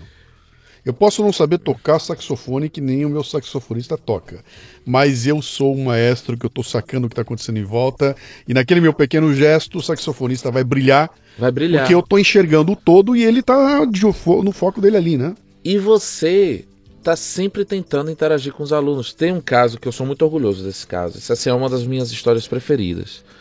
Na aula de empreendedorismo que eu dou lá, eu sabia que tinha um aluno que era de contabilidade, ciências contábeis. E é um pouco estranho você ter um aluno de ciências contábeis na aula de empreendedorismo, porque não é obrigatória para ele. O nome dele é Brandon, Brandon Richards. Aí eu cheguei para ele e disse assim: Ô Brandon, você não é contador? Você não está estudando contabilidade? O que, que você está fazendo aqui em empreendedorismo? Estou curioso de saber. E aí ele disse: Ah, Bruno, eu não sou o seu típico contabil... é, contador. Eu sou bem criativo, eu gosto, sou, eu gosto de, eu gosto de empreender, eu gosto de novos negócios. Eu disse: E por que, que você está fazendo contabilidade? Por que, que você não vai buscar fazer marketing ou algo assim? Ah, Bruno, é porque eu venho de uma família de poucos recursos. O meu irmão mais velho foi fazer medicina e a minha família quer que eu faça contabilidade porque contador nos Estados Unidos tem emprego certo. Então, segurança de emprego, estabilidade de emprego. Eu disse, Brandon, a gente precisa almoçar junto. Não faça isso com sua vida. E acertei um almoço com ele. Aí foi no outro dia, eu disse, Brandon, o- qual é o seu sonho? Bruno, eu quero ser ator. Quero ser ator em Hollywood. Mas eu acabei, ele ia se formar naquele semestre. Eu já tenho uma proposta da Ernest Young para ser contador deles. Então, eu vou, vou aceitar. Eu disse, cara, não faça isso. Você vai ser infeliz pelo resto da sua vida, tal. Faça o seguinte, faça um acordo com os seus pais, peça para eles dois anos, vá para Hollywood, tente. Se não der certo, você vai conseguir emprego. Você foi um dos melhores alunos aqui. Você vai conseguir. Mas não tome essa decisão de ir para Ernest Young. Aí Ele, tá certo, eu vou pensar, Bruno. Nisso, a universidade vem para mim e pergunta: Bruno, tem um ex-aluno da universidade que ele quer vir dar uma palestra aqui e ele quer saber se pode dar uma palestra na sua sala, porque ele, ele montou uma empresa e ele quer contar como é que foi o processo dele de começar essa empresa. Ele foi lá, o nome desse cara é Craig Brinks, eu até conversei com ele hoje. E aí ele, a empresa dele faz controle de iluminação para filmes.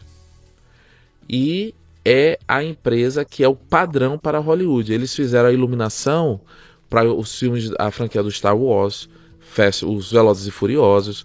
Então, é uma empresa top e tal, isso, aquilo, outro. Aí ele chega, começa a falar como ele começou, como ele está na indústria de filme e tal, isso, aquilo, outro. Naque, na aula de empreendedorismo e aquele aluno lá Tá atrás sentado lá. sentado lá.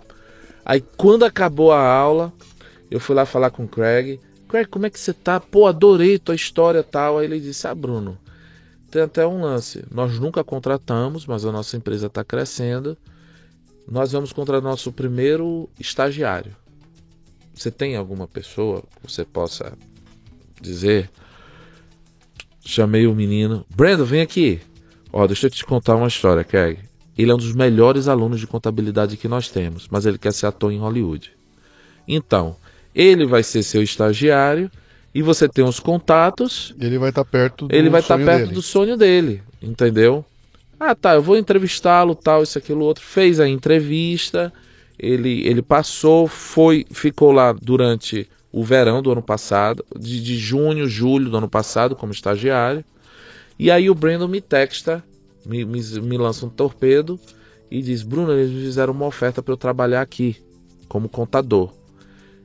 É menos do que a Ernest Young, mas pelo menos Eu tô dentro do eu tô ambiente. dentro e eu tô conseguindo algumas audições.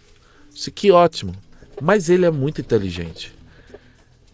E quando foi em outubro do ano passado, eu recebo um- uma mensagem do Craig. Ô Bruno, olha, nossa empresa está crescendo muito e eu quero te agradecer por você ter oferecido o Brando pra gente. Eu tô colocando, tô promovendo ele hoje a controller da empresa. Então, o controle nós sabemos, é o CFO da área de contabilidade. Sim, sim. Então, ele em outubro, ele estava fazendo mais do que na Ernest Young. Uhum. Entendeu? E podendo fazer as Dentro audições dele. Vamos ao insight. Qual é o insight importante que acontece aqui? O que, que o Brandon fez de, de, de mais correto nessa história? Ele contou o sonho dele para alguém. Deu a sorte desse alguém ser você, que teve um contato com outro e que na hora que foi demandado lembrou do sonho do garoto e falou, Volando. Quer dizer, se você tem essa ideia, eu tenho também uma história legal, e essa característica do programa aqui é isso, é numa entrevista, nós estamos batendo É. papo, né? Eu tinha uma secretária que era minha secretária lá, bicho, bicho, um mau humor, que era um negócio lendário na empresa, o mau humor dela. Mas ela tava lá, tocava a vida dela e tudo mais. E eu não sabia, mas o, o grande tesão da vida dela, cara, eram as ações é, com creches e tudo mais. Eu não sabia, tava lá. E um dia a gente precisou de alguma coisa desse tipo aí, a hora que a bicha pegou aquilo e meteu a mão em cima, a mulher desabrochou, né? Fazendo o trabalho com as creches que tinham lá. Ela nunca tinha contado pra ninguém que esse era o tesão da vida dela. E aquilo aconteceu por acaso. E quando aconteceu por acaso, na hora que eu precisei, surgiu a demanda pro meu departamento, falei, cara, quem tem que fazer isso aqui é a secretária. Ela adora isso, mas eu só soube disso porque um belo dia ela me contou. Eu fiquei sabendo que aquele era o sonho dela. Se você não conta para as pessoas daquilo que você quer, aquilo que você gosta, você limitou, ninguém vai adivinhar, né? E aí, na hora que surgiu a oportunidade, opa, fulano me falou. Isso eu sempre converso com a molecada, né? Você faz o quê? Ah, eu trabalho na área de. Eu trabalho aqui na, na, na, na, na área de contabilidade. Qual é teu sonho? Meu sonho é trabalhar no departamento de marketing. Você já contou para eles? Não, como assim? Você já contou pros caras de marketing que o teu tesão é marketing? Ou você não falou para ninguém? Ah, não falei para ninguém, bicho. Fala para eles. Vai perto deles, conta para eles, mostra que você quer ir para lá. Na primeira chance que aparecer, alguém vai lembrar. Pô, tem um carinha aqui dentro, que tá aqui do lado da gente, o carinha é bom, ele já me contou que ele quer vir para cá, e esse é o caminho. Se você não conta o teu sonho para as pessoas, você não abre a oportunidade de, de repente, acontecer essas conexões que você acabou de contar aí, né? Uma outra conexão importante para a gente partir para a parte final da entrevista aqui. Aí você vai comprar castanha Hum. no interior de Sergipe. Eu tinha 20 anos de idade e eu fazia trilha lá em Itabaiana, uma cidade no interior de Sergipe. Fica a 50 quilômetros de Aracaju. E aí eu ia fazer trilha lá e aí o pessoal me falou, olha Bruno, tem essa vila, esse povoado que vende castanha, muito boa e barata. E aí eu disse, pô, vou lá. Arrumei o tempo tal, fui lá e vi que era boa, barato, mas era, era, era barato por uma razão. Tinha um- uma exploração muito grande do trabalho infantil e o dinheiro ficava todo na mão dos atravessadores. As situações, a- a- as condições de trabalho eram terríveis. Só, só- só um detalhe aqui. Você que está me ouvindo aí, já viajou pelo Nordeste, sabe aquela castanha que você compra no aeroporto, aquele pacotinho pequenininho, que custa um cacetão de dinheiro, custa caro pra cacete, e é maravilhosa? É dessa que o Bruno tá falando, tá? Ela não saiu lá daquela cidadezinha pelo cacetão de dinheiro que ela custa no aeroporto. Ela saiu por um centavo de nada, e no meio do caminho até chegar no aeroporto, todo mundo ficou com esse, com esse dinheiro lá, né? Deixa eu te dar a ordem de grandeza, tá? Um quilo no aeroporto custa 150 reais, Uhum. tá? Uma pessoa é paga 40 reais por dia para produzir 10 quilos. 40 reais por dia por 10 quilos, Pra que significa 10 então quilos. 1.500 reais. Com 40 reais ela produz 1.500 reais. Isso, só que para a castanha ficar daquele jeito, o processo é o seguinte: eles assam a castanha, Sim. pega uma por uma, quebra a castanha para liberar o que tá dentro. E Tem que pegar uma por uma, quebra. Depois que quebra, pega uma por uma e com uma faquinha limpa. Cacetada. bicho. Então, eu vi aquela situação, isso 20 anos atrás, e eu pensei assim, pô, quem sabe um dia eu posso ajudar esse povoado? Quem sabe um dia eu posso ajudar esse povoado?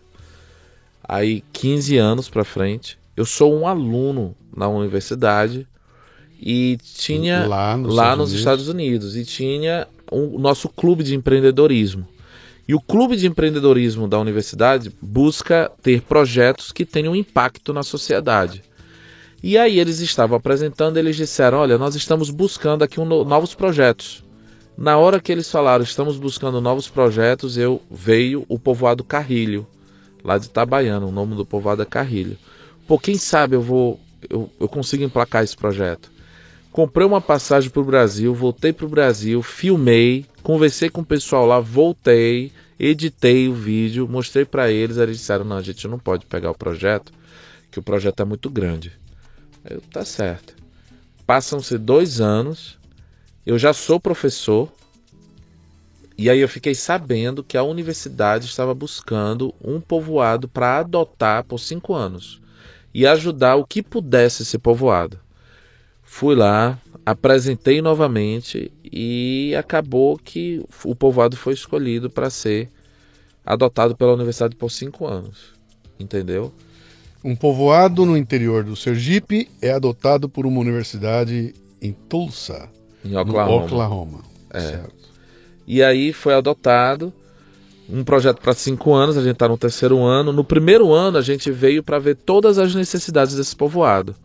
Voltamos para a universidade com as necessidades e começamos a conversar com todos os departamentos: enfermagem, engenharia, pedagogia, psicologia, negócios. O que, que a gente pode ajudar essa comunidade?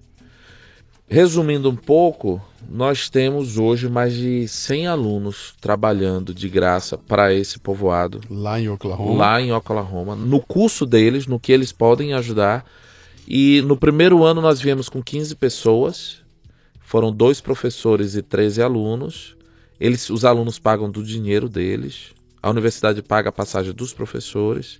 No segundo ano foram 20, esse ano foram 32, entendeu? Que estão lá trabalhando. Fazendo o quê? Vou dar um exemplo. É, o- eles assam a castanha no chão. E a gente notou que o calor é muito grande, tem uma ineficiência também, porque você perde o calor porque é aberto. Uhum. E a fumaça vem direto neles.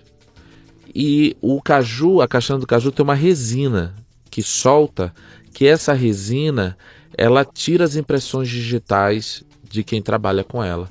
Então, os moradores desse povoado têm dificuldade para votar porque eles não conseguem ter a leitura do dedo, a leitura biométrica. Então, e esse óleo vai direto no chão, essa resina vai direto no solo.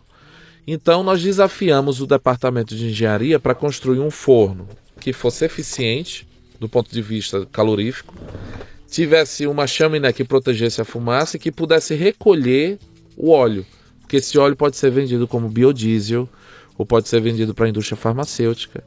Aí foi até engraçado que quando eu fui apresentar para eles, o primeiro protótipo que eles mostraram para gente custava 500 dólares. 1.500 reais para esse é uma, né? Disse, não, gente, não, não, não, não, tá errado isso, olha. Vocês têm que fazer isso de sucata e não pode custar mais de 100 dólares. Porque eles têm que poder comprar. Pois eles conseguiram construir o forno por 75 dólares. Demorou um ano para eles conseguirem desenvolver esse forno. E hoje nós temos três lá e, aí- e conseguimos investidores na região para financiar esses fornos como microcrédito para as 40 famílias que precisam desses fornos lá. Isso é uma das coisas. Outro, o departamento de negócios, esse time eu sou mais envolvido, nós desenvolvemos uma marca, uma embalagem, tudo para o mercado am- norte-americano. Conseguimos o apoio do Sebrae aqui para conseguirem as licenças de exportação e estamos conseguindo as licenças de importação lá para que eles consigam um preço melhor, entendeu, para a Eles- comunidade. Tem uma cooperativa lá, alguma coisa assim? Existe uma É cooperativa, lá, Sim. é uma cooperativa. E, e- esses estudantes vêm com o projeto embaixo do braço e Isso. participam da implementação aqui. Aqui, entendeu? Eles estão lá agora. Então por isso que eu, eu dei um pulo aqui. Sim. Eles estão lá, estão lá há três semanas e meia. Eles vão embora agora no domingo. Eles vêm para cá para passar um mês. Uhum. E de repente eles veem acontecer aquilo que o moleque pensou numa prancheta lá em Oklahoma. Ele vê realidade ali na frente dele sendo aplicado. Imagina você poder aprender fazendo Sim, e mudando a história de uma comunidade. sim. Nos alunos isso tem um impacto assim. E, isso para o currículo fenomenal. deles é, é experiência real de vida. Olha, falando nisso, é, uma aluna que participou no primeiro ano, ela terminou, ela se formou em marketing e ela resolveu é, se inscrever para o MBA na Thunderbird. E a Thunderbird no Arizona é considerada é considerado o melhor mestrado em negócios internacionais do mundo. Mas ela não era uma aluna academicamente brilhante. No processo de entrevista, ela contou o que ela fez. E ela foi aceita por causa disso. Essa experiência. Por causa dessa experiência. Porque imagina, você pega o seu conhecimento em um país, aplicar numa comunidade, num outro país, para mudar aquela, a realidade daquela comunidade com o seu conhecimento. Isso tem um, um- um significado muito forte. Como é que você. Essas coisas não acontecem do nada, né? Você não chega na comunidade, bate na porta e fala, ô, vim aqui e vou trazer ajuda para vocês. Tem todo um processo e tem uma política envolvida nessa história toda. Como é que você venceu essa barreira da política? Deixa antes de você responder, eu vou te contar outro case meu. Trabalho na Dana, a Volkswagen me procura, a Fundação Volkswagen, para eu ir lá fazer um evento com eles e participar junto deles de um projeto que era um projeto que é o seguinte: os caras pegaram um holandês, que eu não sei de onde é que veio a história, era da, da Europa, alguma coisa dos países nórdicos. Esse cara desenvolveu um modelo de uma bomba de água. Nesse jeitinho, uma bomba de água barata, com um modelinho super simples, custava, se eu não me engano, 600 reais na época, bomba d'água, que você podia implementar numa comunidade que tem uma, um buraco no chão que puxa num baldinho, a bomba vai lá em cima e aquela bomba com o cara girando na mão uma roda, aquilo vira automático, tira água e aquilo muda a história da. muda a vida daquela comunidade. E a fundação encampou esse projeto e, e pedia, chamou assim um fornecedor como, como nós, falou o seguinte: olha, eu gostaria que você pegasse esse projeto encampasse conosco e que você pedisse para os seus fornecedores também encampasse. E a ideia é que seja padrinho, seja padrinho de uma bomba, seja padrinho de 30% de uma bomba. E na cabeça deles, ele me chama, eu vou lá. Se eu tenho 100 fornecedores, eu consigo que 30 padrinhe, tem 30 bombas. E tem mil bombas e duas mil bombas. Quer dizer, do ponto de vista do conceito, é maravilhoso o projeto, né? Pô, vamos lá, cara, vamos fazer. E, quis- e a gente foi de- de- de- e fizemos 50 bombas, aquela história toda. E aí fui uma vez fazer uma reunião com eles. E conversando com eles, a maior dificuldade que eles tinham lá era conseguir implementar a bomba na região, porque havia intermediários entre a comunidade e eles que tinham interesses políticos, tinham partidos políticos envolvidos. O cara que era o que ia deixar botar bomba era o cara que ia ganhar voto na região. E falou: "Cara, é o inferno. A gente não pode simplesmente chegar lá e botar bomba ali. Para botar bomba eu tenho uma interferência política que muitas vezes a bomba não vai lá. O cara não deixa ir numa região porque ela vai dar volta para outro. E falou: nós temos um baita problema, uma dificuldade gigantesca de entregar isso que nós temos na mão aqui, porque tem uma interferência política no meio do, do caminho. Onde é que você teve que bater para vencer um- uma barreira dessa, cara? Olha, você talvez não vai nem acreditar nessa história, mas é engraçado. Eu te falei que eu dava aula de direito, né? E aí, quando eu estava dando aula de direito, a universidade que eu dava aula, a uma universidade privada lá em Aracaju, abriu uma filial em Itabaiana, onde fica esse povoado. Abriu em Itabaiana e pediram, Bruno, dá para você você dar aula de direito para o curso de administração? Eu tá, beleza. Então, em 2004, 2005, 2006, eu dei aula lá em Itabaiana e dei aula de direito. E eu me relacionava muito bem com os alunos. Muito bem com os alunos. Passo o tempo, eu estou na universidade, lá nos Estados Unidos. Quando eu venho fazer esse projeto, o prefeito Itabaiana foi um dos meus alunos. Pronto. Então, eu fui lá com ele, aí eu disse, olha, esse nosso projeto não é político. Então, eu não vou poder ter envolvimento. Então, como ele tinha o respeito, então eu não tive esse problema. Uhum. A outra questão é o seguinte: nós buscamos identificar quem são as lideranças no povoado. O povoado tem mil pessoas. Quem são as lideranças nesse povoado? E as lideranças eram três pessoas. Então toda a nossa comunicação formal com o povoado é sempre quando tem essas três pessoas das presentes. três. Então eles veem que não existe, que a gente não está do lado de ninguém, porque todos os eventos mais importantes são sempre com essas três lideranças lá. E nós fizemos algo para quebrar, para conquistar a confiança da comunidade. Porque veja só, um povoado paupérrimo, pau- paupérrimo não, povoado pobre, aí vem um bando de gringo e diz que está lá para ajudar. Não dá para acreditar. Eles querem o nióbio. Vocês querem o nióbio, É, cara. dá- Vocês querem pegar a riqueza que está no chão. Vocês vão montar uma, uma cortina de fumaça e vão fazer que nem aquele prestidigitador. Enquanto você presta atenção na mão direita dele, a esquerda entra no teu bolso e, pega. rouba a sua carteira. O que nós fizemos foi o seguinte: nós pegamos o grupo e nós convidamos todas as mulheres do povoado para um centro comunitário que eles têm lá.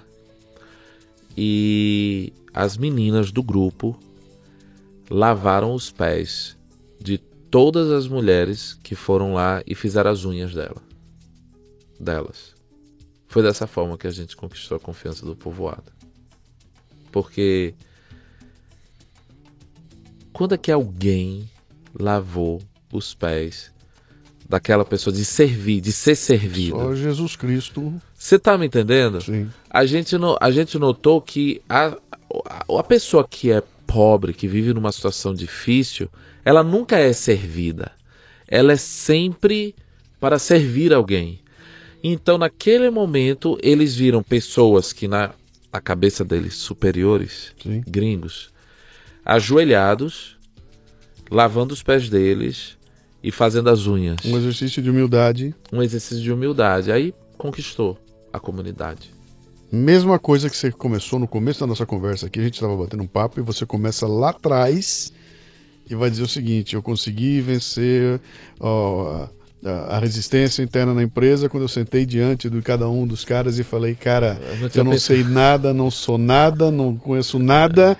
E esse exercício de humildade abre a porta para você. Eu não tinha pensado nisso, mas Bem-vindo essa conexão. Bem-vindo ao Leadercast. Eu não tinha pensado nisso. Aqui assim, é a mesma coisa, cara. Mesma coisa. Como é que tá esse projeto hoje?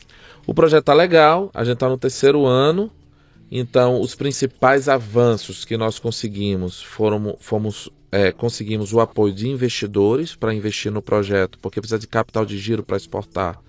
Então nós conseguimos Lá nos Estados Unidos? aqui, Aqui no Brasil? porque é o seguinte, é muito fácil de eu conseguir dinheiro de lá para trazer para cá. Sim. Mas você convencer o local a ajudar o local, a gente acha que a vitória é maior. É, porque o Brasil não tem essa cultura. Não tem essa cultura. não tem. Você tá me entendendo? Então conseguimos isso, o forno que nós conseguimos desenvolver e a questão do, do- das licenças que nós estamos desenvolvendo também. E agora fizemos uma parceria com a Secretaria de Educação do município lá e os professores na universidade lá nos Estados Unidos vão dar treinamento para os professores do povoado para que eles sejam mais motivados tal e um programa de leitura que a criança ela venha a querer ler Como é que você lida com a, com a barreira da- do idioma, cara? a gente tem que ter intérprete então era eu só que o projeto começou a crescer muito então nós recrutamos alunos brasileiros na universidade lá para conseguir fazer essa intermediação Uhum. e o interessante é que isso começou a mexer com a cidade. E alguns, alguns empresários disseram, mas a gente, mas como? Tem alguma pegadinha, tem alguma coisa. É o nióbio, cara. É o nióbio, né? Eles resolveram viajar e ir lá na universidade para conhecer a nossa universidade. Então você começa a mexer, Sim, sabe? sim. Tem uma frase do, do, do presidente Theodore Roosevelt que é uma frase muito bonita e diz o seguinte: que as pessoas não se importam com o quanto você sabe, até que elas saibam o quanto você se importa. Exatamente. Entendeu? Então, quando as pessoas notam que você está ali para servir, as barreiras caem muito. É, eu te- eu tenho uma frase do Dostoiévski também, que é uma delícia, que diz assim: o, o povo não quer Deus, o povo quer um milagre. É, então, tá legal. Eu já sei que você é Deus, já sei que você é o, você é o fodão, você é o grande cara da universidade, blá, blá, blá, blá. O que é que tem pra mim nessa história? É, o que, que vai restar pra nós aqui? O que, que sobra? O que, que, que, que vai mudar na minha vida? Quando você deixa explícito qual é o milagre, o povo vai. É. Entendeu? Caso contrário, só mostrar que você é o fodão não, Não não resolve, não resolve, né? Vocês estão só no Brasil? Esse projeto vai adiante? É, é, o projeto, a gente, isso foi um projeto piloto da universidade para ver se dava certo, né? Começou a dar certo, então nós expandimos e nós começamos esse ano agora também lá no Zimbábue, na África. Então lá no Zimbábue é, a condição é bem pior lá nessa localidade, né? É um banheiro para 800 pessoas na comunidade. Caceta. É um banheiro para 800 pessoas. Então, 92% de desemprego. Meu Deus do céu. Então a gente a gente tá fazendo um milagre lá, achar um milagre lá. A gente tá começando lá, mas a gente acredita que consegue, porque veja só, é muito mais fácil você tirar é, as pessoas da pobreza do que você tirar a pobreza de dentro das pessoas. Pobreza é uma, é uma forma de pensamento, Sim, é um mindset. Sim. é um mindset. Sim. E a gente descobre, através de um questionário, tem uma pergunta que é fatal para a gente descobrir se a pobreza está dentro da pessoa. Se você perguntar para ela quais são os seus sonhos, se a resposta dela é não tenho sonhos, ela é pobre. Porque ela perdeu a esperança, Uhum. ela perdeu a perspectiva. Ela tá só sobrevivendo, ela tá, ela tá no auto mode, entendeu? Ela tá vendendo o almoço para comprar a janta. Então acabou toda a perspectiva para ela. Por isso que um dos títulos do programa que a gente faz, de levantar a autoestima delas, um dos programas que a gente faz é aprendendo a sonhar. Para que a gente consiga resgatar isso nelas e a, e a gente consiga tirar a pobreza de dentro do mindset delas. Cara, você faz ideia da, da- da- do alcance desse trabalho que você está fazendo? Porque você.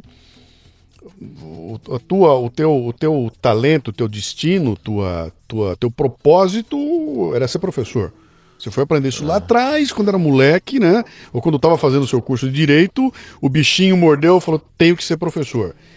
Isso que você está fazendo hoje, se eu botar num papel, é muito além do papel de um professor. É, porque, legal, o professor está na sala de aula, dando aula, ensinando a molecada a fazer um monte de coisa.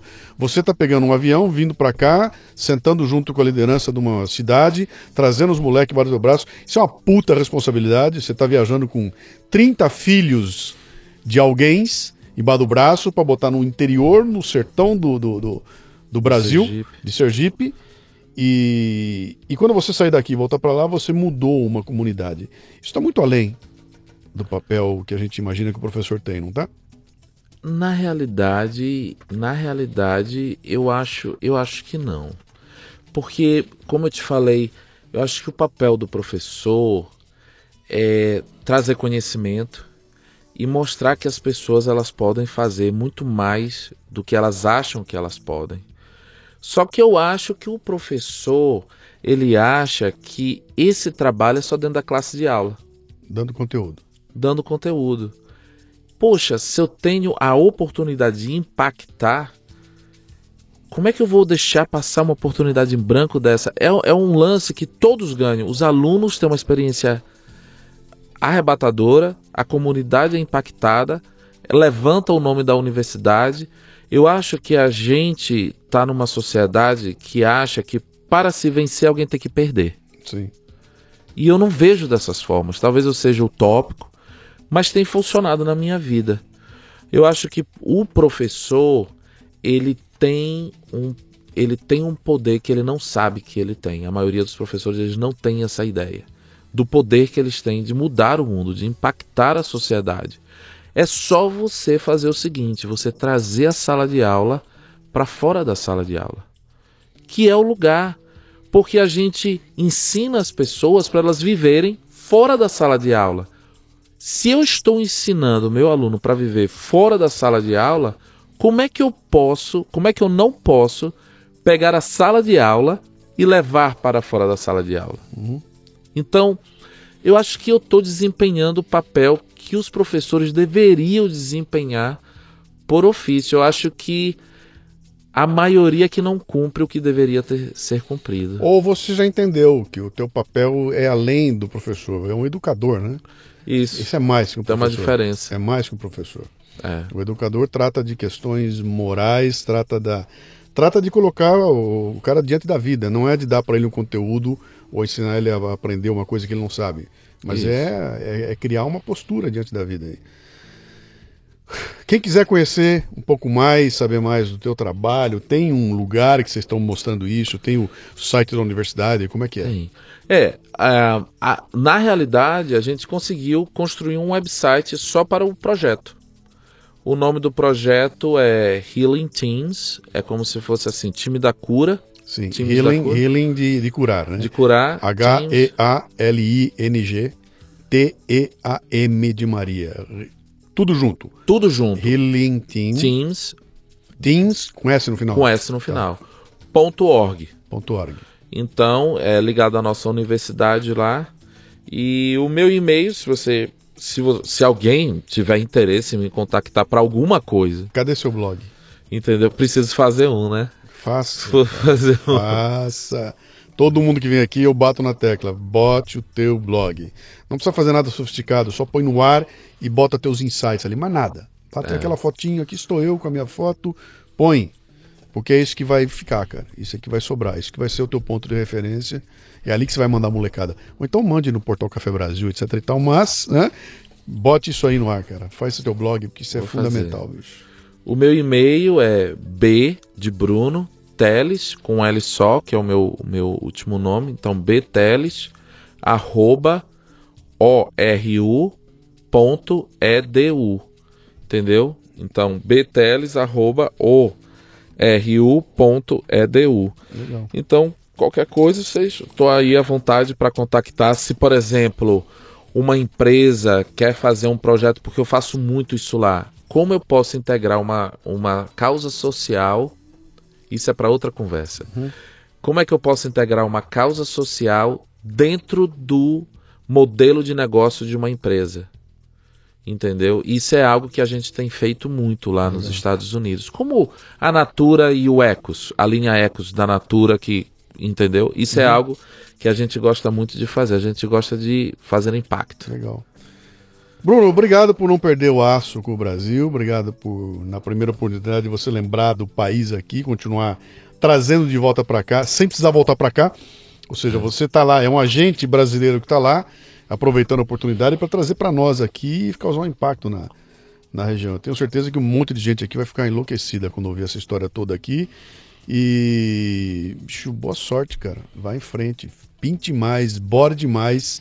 Avisa a gente aqui, conte mais, sabe? Manda pra mim texto, tudo. Que eu vou fazer questão de onde eu tiver a chance aqui de contar pra todo mundo que isso tem acontecido. Beleza. Muito Legal? obrigado pela oportunidade. Obrigado, cara. Um abraço. Tá? Outro. Muito bem, termina aqui mais um Leadercast. A transcrição deste programa você encontra no www.leadercast.com.br. Para ter acesso a esta temporada completa, assine a Confraria Café Brasil no cafebrasil.top. O custo é de 10 reais por mês. 10 reais. Mais ou menos dois pães de queijo ou uma cerveja quente que darão a você acesso imediato a todos os arquivos desta temporada do Leadercast, para quem quiser fazer uma maratona e explodir a cabeça. Acesso ao grupo Café Brasil no Telegram, que reúne ouvintes dos podcasts Café Brasil e Leadercast. É uma turma muito legal que está lá discutindo temas importantes, compartilhando ideias e recebendo conteúdos exclusivos. Este programa chega até você como parte do projeto Café Brasil Premium, um ambiente educacional sem ser chato nem superficial, que já conta com mais de mil assinantes, recebendo todo mês conteúdos voltados ao crescimento pessoal e profissional. Conheça, meu, vale a pena. www.cafebrasilpremium.com.br